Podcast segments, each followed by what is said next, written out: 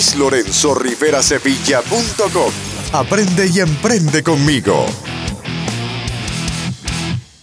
Quiero que por favor te detengas y pares, dejes de hacer eso en lo que tanto estás trabajando procurando lanzar ese producto, ese bien, ese servicio a un mercado meta que según tú lo espera ávidamente solamente porque se te ocurrió, porque pensaste, porque sentiste que así era como tenía que ser. No, eso no es ciencia y necesitamos dejarlo a un lado. Necesitamos basar nuestros objetivos de marketing y todos nuestros esfuerzos con algo probado, con una metodología correcta, exacta, precisa que nos permita replicar los resultados y recorrer un camino concreto. Necesitamos seguir eso paso a paso y para ello estaremos utilizando la metodología de Lean Startup que nos permitirá validar todo nuestro modelo de negocios. Ese es el tercer paso de mi metodología probada para la formación de negocios y la generación de ingresos online, que trata sobre lo que es un producto mínimo viable y por qué es este importante. ¿Recuerdas, por ejemplo, cuando Steve Jobs de Apple lanzó el primer iPhone en el año 2007?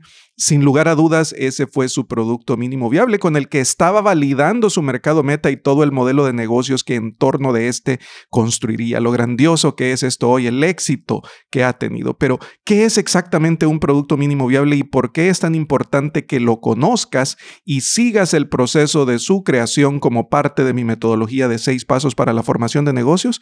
Bueno, si te interesa tener un éxito real con tu empresa digital, con la formación de tu negocio en Internet, entonces entonces acompáñame y escucha el episodio de hoy para darte cuenta de esto y mucho más. Así que sin mayor preámbulo, iniciemos ya. ¿Sueñas con formar tu negocio en Internet? Trabajar y generar ingresos desde cualquier parte del mundo. Has llegado al lugar correcto. Luis.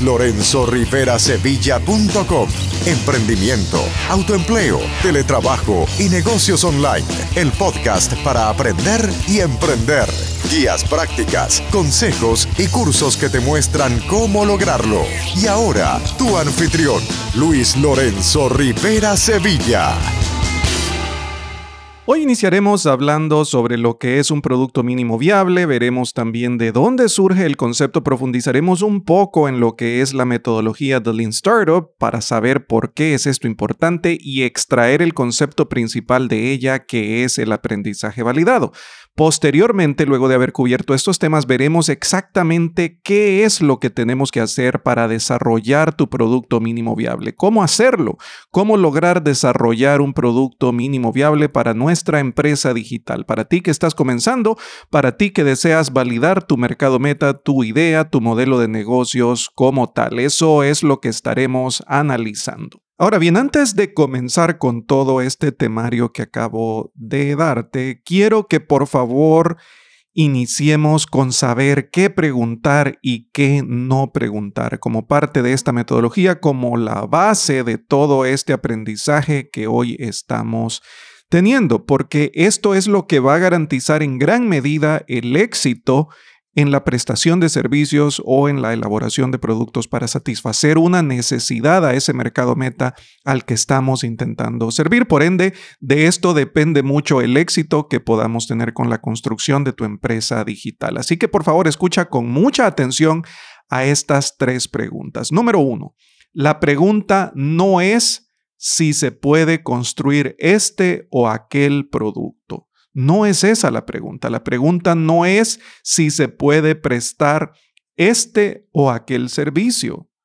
En cambio, el punto número dos, en cambio, las preguntas correctas son, ¿debería construirse este producto?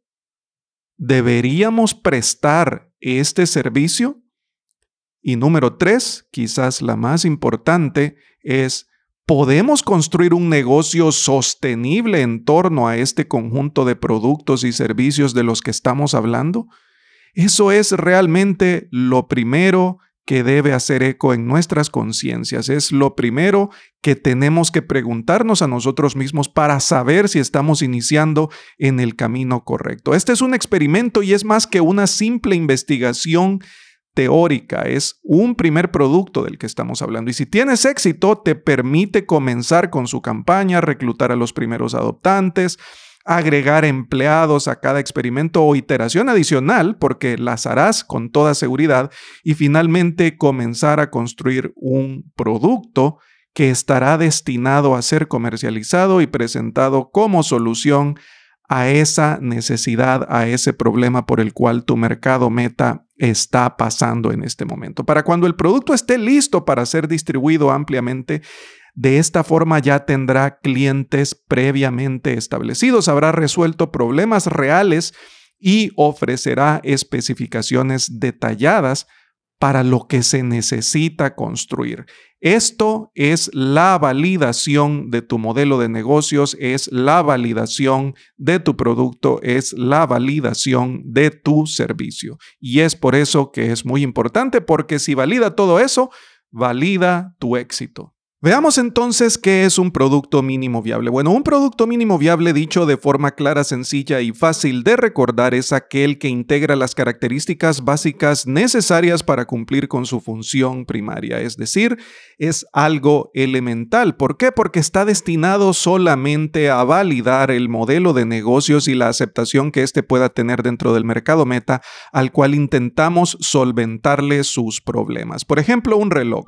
¿Cuál es su función primaria? Bueno, dar la hora. Necesitamos primero validar si nuestro mercado meta estaría satisfecho con un dispositivo que le indique qué hora es cada vez que lo consulte. Posteriormente podemos integrar más funciones si es que esa es nuestra intención. Pero para iniciar, necesitamos validar el modelo de negocios con algo que nos permita hacerlo de forma rápida sin invertir en ello mucho tiempo, dinero y esfuerzo, porque lo que estamos buscando con esta validación es recibir a cambio la retroalimentación valiosa por parte de nuestro mercado meta que nos permitirá ajustarnos a aquello que realmente ellos están esperando, lo cual nos permitirá modificar rápidamente el producto para llegar exactamente a aquello que ellos están esperando. Si yo le doy al mercado meta lo que ellos están esperando,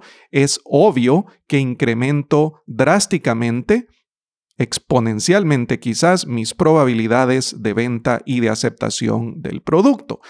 ¿Cómo se conoce esto? ¿Cómo se conoce este proceso de validación y reajuste? A esto se le conoce como aprendizaje validado. Veamos entonces exactamente qué es el aprendizaje validado. Porque cuando te enfocas en determinar qué es lo correcto para construir lo que los clientes quieren y aquello por lo que pagarán, no necesitas pasar meses esperando el lanzamiento de un producto beta para cambiar la dirección de la compañía, de tu empresa digital.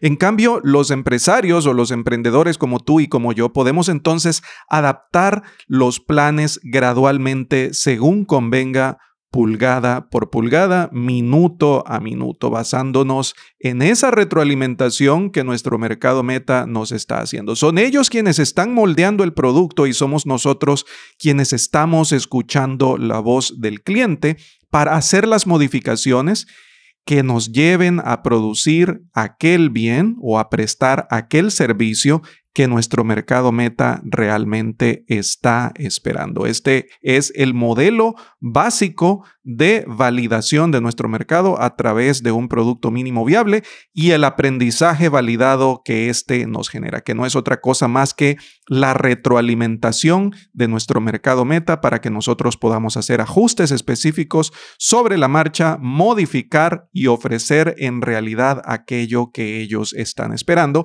para incrementar así nuestras posibilidades de éxito, de aceptación y de validación del modelo de negocio completo. Eso es el aprendizaje validado, eso es el producto mínimo viable. ¿De dónde surgen todos estos conceptos de los que hemos hablado hasta este momento? Bueno, estos conceptos se derivan de una metodología llamada The Lean Startup, o la empresa emergente esbelta, si quisiéramos ponerle una traducción al español. Realmente desconozco cuál sea el nombre del libro en español, supongo que conservaron el original. Realmente no lo sé porque leí su versión en inglés, pero lo importante es que se llama The Lean Startup, está presentada a través del libro que lleva el mismo nombre por parte del señor Eric Ries, su autor, y consta de seis pasos que a continuación veremos para que también puedas adaptarlos y adoptarlos a tu situación actual para garantizar la modificación o el buen inicio de la empresa digital que juntos estamos formando, aunque también podría perfectamente esto aplicarse al caso de los productos físicos y la prestación de servicios, por supuesto. Así que si ya tienes un negocio existente en este momento y es un negocio físico tradicional, llamémoslo de esa forma, perfectamente puedes aplicar esta metodología para obtener mejoras sustanciales en su funcionamiento, validando nuevamente todo tu modelo de negocios. El primero de los pasos es generar una idea. Aquí nos vamos a enfocar en solucionar un problema, en generar valor. Ahora bien, ¿qué problema elegimos solucionar? Resulta obvio que para seleccionarlo necesitamos antes haber llevado a cabo un proceso de observación. Pero, ¿cómo observamos, cómo nos damos cuenta si estamos enfrascados en las actividades del día a día? Nos queda muy poco tiempo para observar, para darnos cuenta de lo que está pasando a nuestro alrededor, más allá de aquello en lo que realmente estamos interesados. Estamos rodeados de distintas distracciones, entre comillas, que a diario nos impiden lograr visualizar todos estos problemas que potencialmente podrían ser resueltos a través de la elaboración de un producto o la prestación de un servicio que nosotros ejecutaríamos habiendo transformado nuestro conocimiento y nuestro expertise en ese producto físico o digital o en ese servicio que estaríamos prestando. Bueno, para esta observación previo a la generación de tus ideas, existen varias metodologías. Yo sugeriría que hagas una búsqueda rápida de lo que es la metodología Scamper. Ahora bien, luego de haber generado la idea, entonces vamos al paso número dos, que es la formulación de una hipótesis. Si creo este producto o servicio, entonces solucionaré tal o cual problema y podré construir un negocio sostenible en torno de este. Esa es nuestra hipótesis inicial. Pasando el proceso de formulación de hipótesis, entonces llegamos a la generación de un producto mínimo viable que nos va a servir precisamente para validar esa hipótesis y para validar todo el modelo de negocios que hemos generado en torno de ella. Y como ya te dije, ese producto mínimo viable lo vamos a presentar a nuestro mercado meta como una posible solución al problema que ellos están experimentando en este momento. Recibiremos a cambio retroalimentación valiosísima que se convierte en el aprendizaje validado del que hemos hablado. Y a través de este aprendemos, ajustamos, redefinimos ideas e hipótesis en caso de ser necesario. Una vez que hemos validado el modelo, una vez que sabemos que funciona, una vez que sabemos que tiene aceptación, entonces ahí sí nos vamos al mercado, buscamos capital de inversión, si es que no lo tenemos, buscamos financiación o incluso podemos llevar a cabo campañas de crowdfunding, que es otro término que puedes buscar si es que lo desconoces hasta este momento, que no es otra cosa más que obtener inversión social basándonos en las expectativas del producto que estamos presentando y de los beneficios que éste representará para solventar los problemas de los que hemos hablado que experimenta o atraviesa nuestro mercado meta.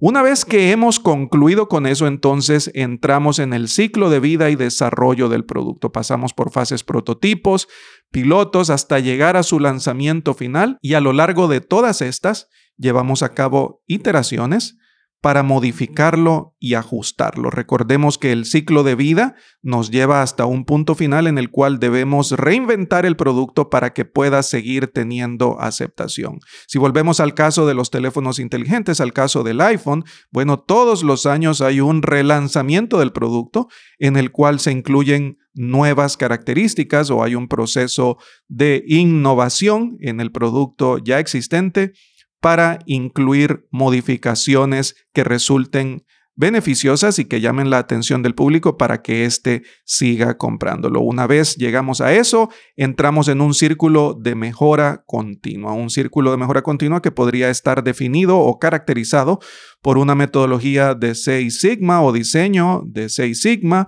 o bien un círculo de Deming. Planear, hacer, verificar y actuar para mejorarlo constantemente. ¿Cómo generar entonces un producto mínimo viable para tu negocio en Internet, para la empresa digital que juntos estamos formando? Bueno, podríamos comenzar por crear un producto físico, podemos perfectamente trabajar en ello, en un producto físico o en la prestación de servicios, que como ya dijimos, si existen ya, si los tienes ya, si tienes un negocio tradicional, como lo hemos llamado, perfectamente puedes aplicar esta técnica y hacer de ello un producto mínimo viable o construir uno nuevo o prestar un nuevo servicio dentro del catálogo de lo que ya tengas en este momento. Sin embargo, como se trata de la creación de tu empresa digital, yo diría que podemos crear mejor productos digitales. ¿Y qué es un producto digital? Bueno, como ya lo hemos hablado en diferentes ocasiones, esto que estás escuchando en este momento, este episodio de mi podcast, es un producto digital como tal. ¿Y por qué recomiendo que sea un producto digital? Más allá del hecho de que estamos dedicados a crear tu empresa digital, a formar juntos tu negocio en Internet. Bueno, es que la venta de los productos digitales ofrece múltiples ventajas desde mi punto de vista sobre los productos tradicionales. ¿Por qué?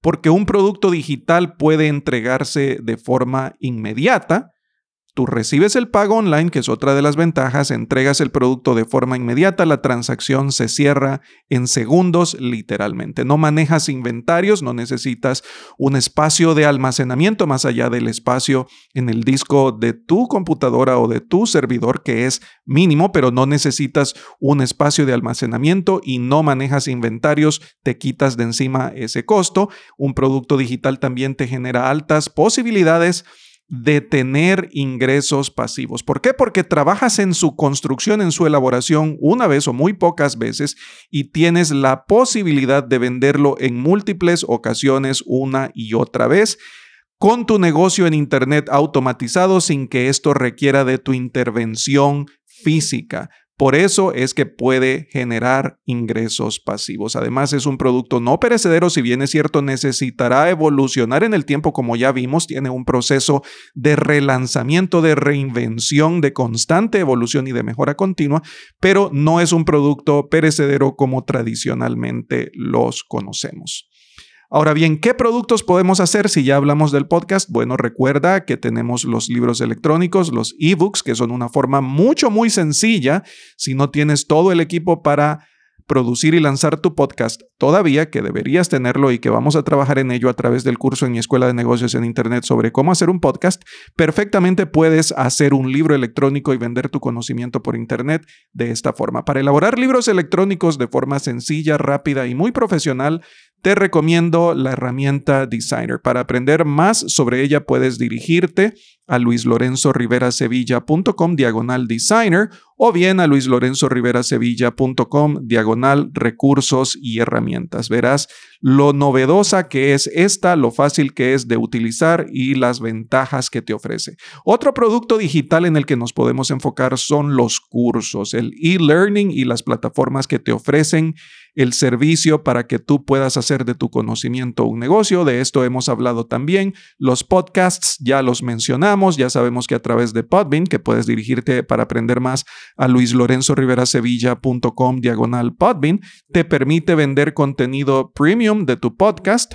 Los webinars, que es algo que quizás no habíamos mencionado anteriormente, es un punto sumamente importante porque el webinar como tal es un producto digital pero te permite también conectar a otro nivel con tu audiencia, con posibles clientes o prospectos para que puedas vender no solamente tus productos digitales, sino también potencialmente vender tus productos físicos o prestar tus servicios. Esto es algo mucho, muy importante. Los webinars los puedes llevar a cabo por medio de modelos freemium, gratuitos o incluso premium con la integración de plataformas de venta de pago. También tenemos otra novedad de la cual podemos sacar mucho provecho que son los live streams, que definitivamente es una tendencia en el Internet y hacia allá va el mercado dirigido. Podemos hacer live streams en Facebook, en YouTube, en Instagram, en LinkedIn, en fin. Podemos sacar provecho de las redes sociales para esto en lugar de solamente estar perdiendo el tiempo en ellas compartiendo fotos, compartiendo cosas sin valor, podemos generar valor. Lo digo con todo respeto, hay gente que sí ya lo hace, pero nada más quiero hacerte la observación de que puedes explotarlas en tu favor para producir valor para generar ingresos en línea. Para esto también tengo una herramienta que te puedo recomendar, es únicamente utilizada como plataforma para Mac, pero definitivamente vale la pena que puedas experimentar con ella si estás bajo este ambiente operativo, bajo este sistema operativo. Si no, Puedes utilizar siempre plataformas como StreamYard o también OBS que funcionan en ambiente Windows o que incluso son multiplataforma como StreamYard que está ubicado y presta su servicio desde la nube. Así que para todas estas herramientas, para un listado completo de herramientas, puedes dirigirte a luislorenzoriverasevilla.com diagonal recursos y herramientas. Y como mencionaba antes, hablando de los recursos y herramientas, otra de las ventajas que nos ofrecen los productos digitales es que no solamente podemos entregarlo inmediatamente, sino que recibimos el pago por la prestación de nuestros servicios o por la entrega, la venta de este producto también de forma inmediata. Nos permite aceptar pagos en línea y para esto no existe mejor herramienta que pueda yo recomendar en este momento al menos que ThriveCard. Para aprender más sobre ella, puedes dirigirte también a mi página de recursos y herramientas en mi blog luislorenzoriverasevilla.com, diagonal recursos y herramientas, porque esta va mucho más allá de lo que es una plataforma de pago, va mucho más allá de lo que es una pasarela de pagos. De hecho, integra muchísimas otras funciones. Puedes vincularte con tu cuenta de Stripe, puedes vincular tu cuenta de PayPal, que si no tienes una, te recomiendo que te dirijas justo al terminar este episodio a paypal.com y que abras una es completamente gratuita, además de dirigirte a mi blog para que puedas hacer uso de todas las herramientas que yo recomiendo porque personalmente las utilizo en la construcción y administración de mis negocios en Internet. Te recuerdo también que puedes seguirme en todas las redes sociales y que próximamente contaremos con una comunidad privada para todos los emprendedores digitales que se están uniendo a este grupo, que estamos convirtiéndonos en emprendedores para ser posteriormente empresarios y que juntos estamos formando empresas digitales, negocios virtuales que generan ingresos reales. Hasta aquí llegamos con el episodio de hoy. Nos encontraremos nuevamente la próxima semana. Que estés muy bien. Aplica todo el conocimiento que has adquirido lo antes posible. Hasta pronto. Este episodio ha terminado, pero tu jornada de aprendizaje apenas ha comenzado. Dirígete a luislorenzorriverasevilla.com para acceder a todos los recursos, herramientas, entrenamientos, recomendaciones y descargas que Luis ha creado para ti. Te esperamos en el siguiente episodio de Emprendimiento, Autoempleo, Teletrabajo y Negocios Online, el podcast para aprender y emprender.